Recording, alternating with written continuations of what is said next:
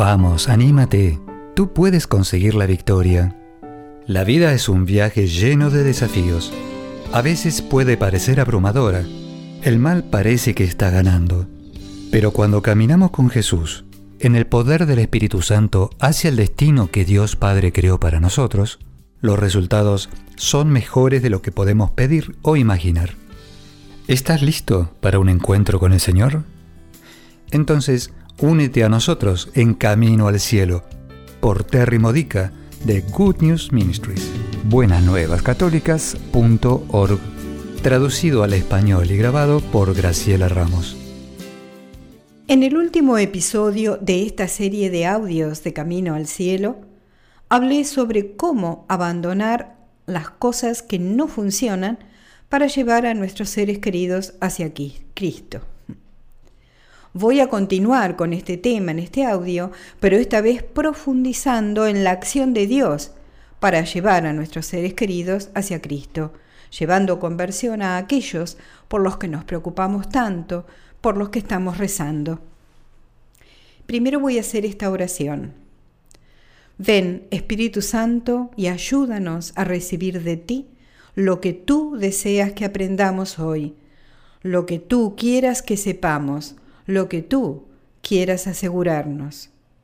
Señor, te pido que me ayudes a decir lo que tú quieres que diga y abre los oídos, las mentes y los corazones de los oyentes para que escuchen solo lo que tú deseas que escuchen y aprendan lo que tú quieres que aprendan. Amén.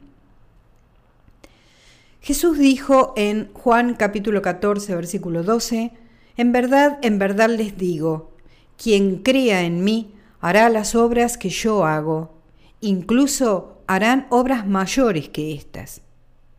¿Cuáles son las obras de Jesús de las que está hablando esta escritura? Todo lo que Jesús hizo fue para la salvación de las almas. Predicar la verdad fue solo una parte de cómo actuó como Salvador. Como sabemos, también hizo obras sobrenaturales. Sanó enfermedades, resucitó muertos, multiplicó la comida, etc. Y luego nos dice, si creen en mí harán lo mismo. Tú harás lo que yo hago, incluso obras mayores, nos dice Jesús. Cuando Jesús envió a sus discípulos a ayudarle con su misión, mientras aún estaba caminando sobre esta tierra, Hubo momentos en que envió gente por delante de él para comenzar a practicar lo que les estaba enseñando sobre cómo evangelizar y para preparar el camino para que esas ciudades fueran receptivas a lo que Jesús iba a hacer una vez que llegara. Al enviarlos, les dio el poder de hacer las obras que él estaba haciendo. Más tarde, luego de su muerte, resurrección y ascensión al cielo, les dio el Espíritu Santo para darle poder a cada seguidor de Cristo, a ti y a mí, para que hagan las mismas obras e incluso mayores que esas. En otras palabras, que hagan más de lo que hizo Jesús durante sus tres años en la tierra, más de lo que Él hizo para salvar almas y transformar al mundo para el reino de Dios, porque Él se multiplica a través de nosotros. Su presencia ahora está multiplicada en el mundo a través de nosotros, o eso es al menos lo que Él está tratando de hacer. Predicar la verdad es solo una parte de cómo servimos como instrumentos, como sus discípulos enviados como apóstoles. Un apóstol es un discípulo que ha aprendido de Cristo. Un discípulo es un estudiante que ahora es enviado a continuar con lo que hacía el maestro, con la misión del maestro. Somos apóstoles enviados para continuar la misión de Cristo. Esto incluye lo que Juan 14:12 nos dice, todas las obras de Jesús, incluso mayores, es decir, más de lo que Él hizo. No sé tú, pero yo aún no he resucitado a nadie ni he caminado sobre el agua. ¿Qué estás haciendo tú de forma sobrenatural? ¿Qué está cambiando al mundo para Cristo? Llevando a otros a la fe en Cristo y aumentando su fe. El libro de los Hechos de los Apóstoles está lleno de evidencias de cómo los primeros cristianos siguieron la misión de Cristo cumpliendo Juan 14:12, haciendo las obras de Cristo e incluso mayores. Los signos y prodigios dan testimonio de las verdades predicadas. Esto es tan, tan importante. Permíteme que lo repita. Los signos y prodigios dan testimonio de las verdades predicadas. No podemos cambiar la mente de las personas con solo palabras, pero debemos saber esto. Nuestras palabras son importantes cuando están dichas en el momento correcto, en el tono correcto, con compasión, con la habilidad de escuchar lo que la otra persona está diciendo y a la vez escuchando al Espíritu Santo para saber qué decir y qué no decir y cómo decirlo. Necesitamos decir la verdad, pero ninguna palabra convencerá a nadie a menos que esté buscando esa verdad. Si aún no está buscando la verdad, se convertirá en una discusión que los alejará. Los signos y prodigios son los que hacen una diferencia, porque no somos solo nosotros los que estamos haciendo las obras para la conversión de las personas. Es Dios llevando a las personas a la conversión y es solo el Espíritu Santo quien puede cambiar la mente de alguien. Nosotros no podremos nunca porque esta es una batalla espiritual y esas personas están creyendo las mentiras que Satanás promulga mediante el mundo. Este es un campo de batalla sobrenatural. Nosotros necesitamos pruebas sobrenaturales de parte de Dios que es mayor que el mal. Ese es el sello de Dios que verifica la verdad, que certifica la verdad. Es el poder de Dios el que convence.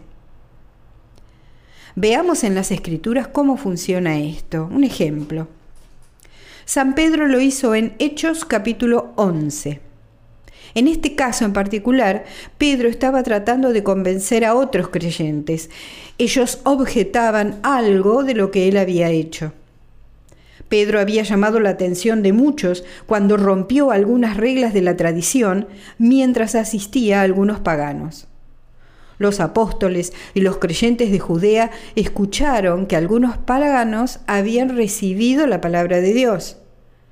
Pedro fue a Jerusalén y cuando lo hizo, los creyentes circuncidados, es decir, los que habían sido judíos, originalmente lo criticaron y le dijeron, entraste en la casa de hombres circuncisos y comiste con ellos. Es decir, querían decir algo como comiste la comida impura que sirven ellos.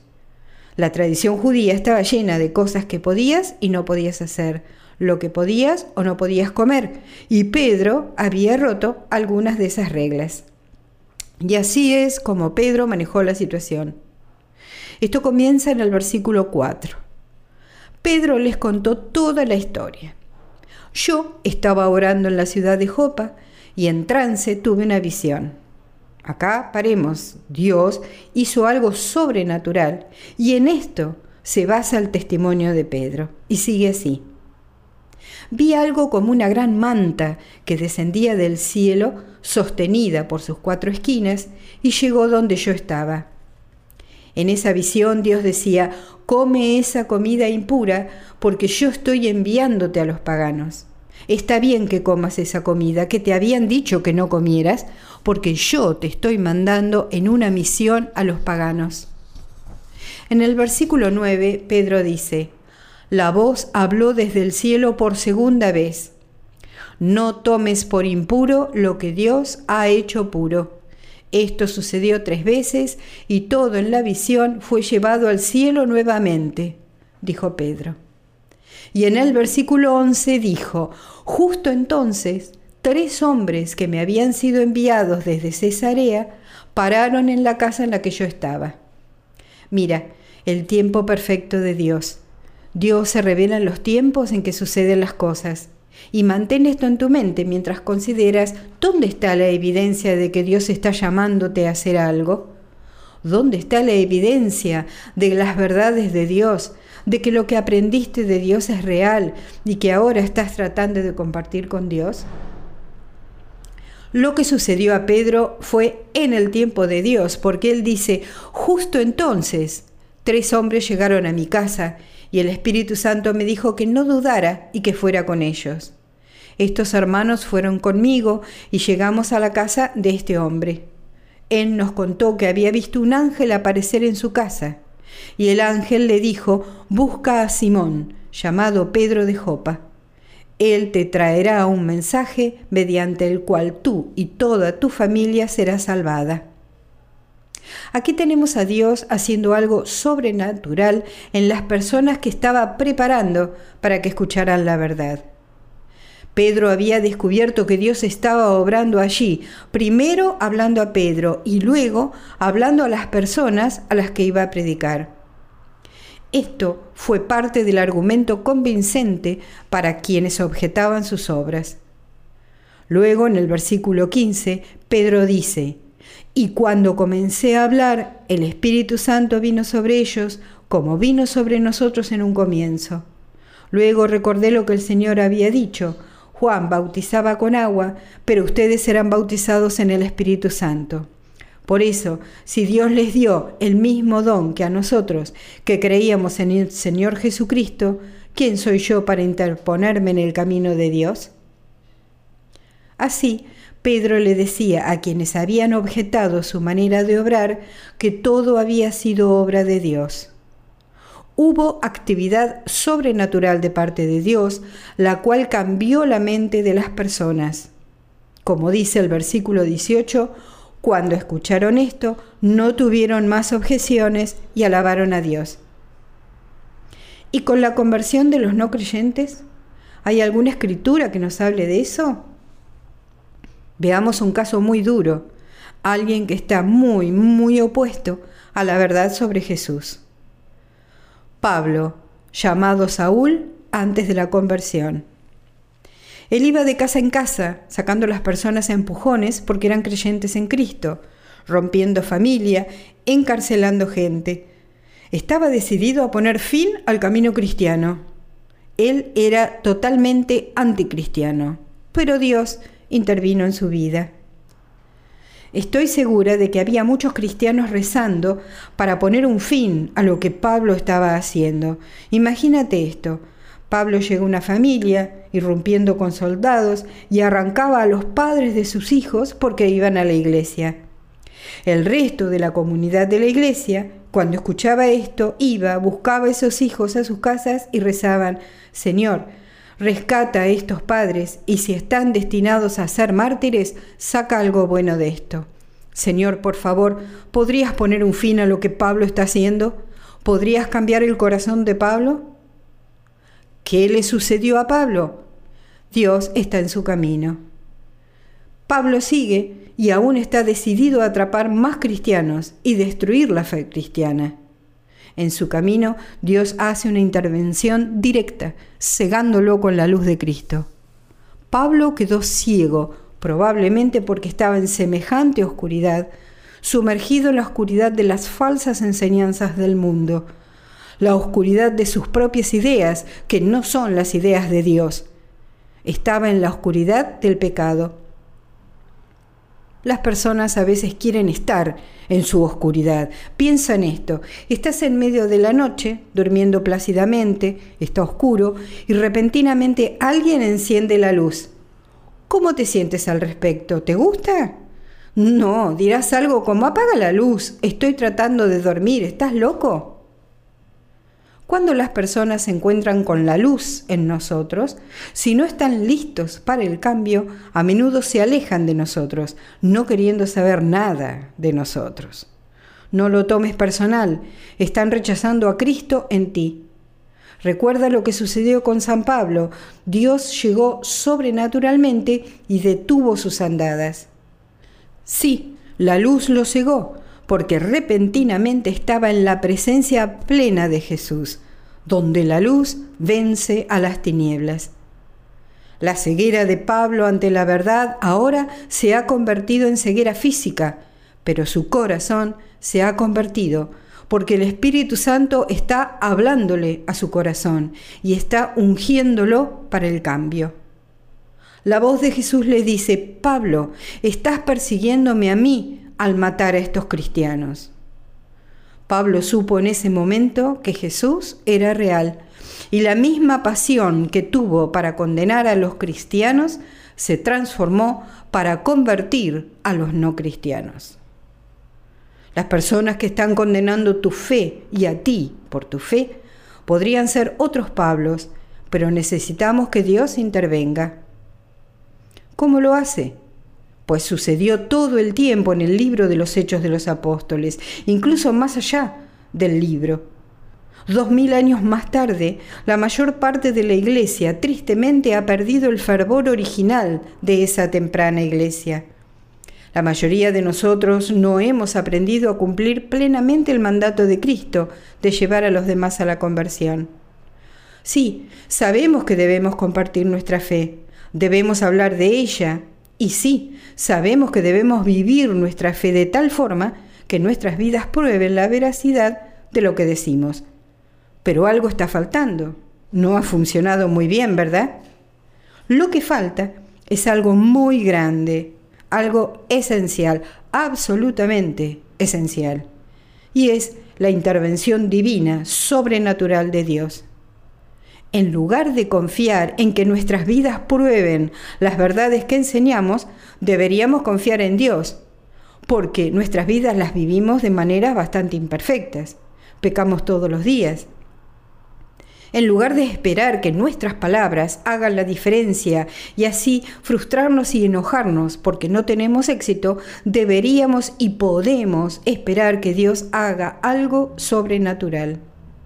Entonces, ¿cómo nos volvemos como los primeros cristianos, totalmente conscientes, creyendo y confiando en la intervención divina sobrenatural de Dios para cambiar los corazones para Cristo? cómo nos volvemos tan vivos en la fe que los signos y prodigios nos ayuden a llevar a otros a la conversión? Pues hay una sola forma, una relación personal con el Espíritu Santo, que es fortalecida por lo que a menudo es llamado el bautismo en el Espíritu, o como lo llamó San Juan el Bautista, el bautismo de fuego. Ese bautismo es producto de pedir la renovación del Espíritu que nos fue dado en nuestro bautismo, el bautismo de agua. Surge de pedir al Espíritu Santo que nos llene con su fuego. Proviene de pedir a Jesús que sople otra vez sobre nosotros su aliento para que seamos llenos de su Espíritu Santo. Cuando recibimos el bautismo de agua, recibimos la plenitud del Espíritu Santo, pero necesitamos reactivarlo en nosotros. Necesitamos vivir nuestro bautismo. Necesitamos confiar, mediante una relación personal con el Espíritu Santo, en lo que significa tener ese Espíritu en nosotros. Necesitamos una iglesia encendida en fuego, prendida a fuego, y comienza con cada uno de nosotros. Esto sucede arrepintiéndonos de hacer las cosas que apagan ese fuego del Señor. Claro que es más fácil cuando estamos en una comunidad de personas llenas del Espíritu, pero no solamente en ese caso. La Iglesia nos ha dado una hermosa oración. Deberíamos estar rezándola una y otra vez como Iglesia. La Iglesia lo hace durante la preparación para Pentecostés. Oremos para que Dios haga una intervención divina, una intervención sobrenatural en toda nuestra iglesia en la tierra, el cuerpo de Cristo en la tierra, para que sople su viento mucho más entre los bancos, entre los templos. Comienza con esta oración personal. Ven, Espíritu Santo, lléname. Ven, Espíritu Santo, renuévame. Ven, Espíritu Santo, tienes mi permiso para transformarme. Y con esta oración de la iglesia sigamos así. Ven Espíritu Santo, llena los corazones de tus fieles y enciende en ellos el fuego de tu amor. Envía, Señor, tu Espíritu y serán creados, y renovarás la faz de la tierra. Oh Dios, que has instruido los corazones de tus fieles con la luz del Espíritu Santo, concédenos por ese mismo Espíritu Santo que podamos ser dóciles a Él para gustar siempre del bien y gozar de su consuelo. Te lo pedimos por Jesucristo, nuestro Señor. Amén. Has escuchado a Terry Modica de Good News Ministries traducido en la voz de Graciela Ramos. Para más material edificador de la fe o para conocer más sobre este ministerio, ven y visita nuestro sitio web en buenasnuevascatólicas.org. Encontrarás recursos en línea y mucho más para ayudarte a conocer el amor del Padre, para acercarte más a Cristo y ser lleno del Espíritu Santo. Visita hoy buenasnuevascatólicas.org.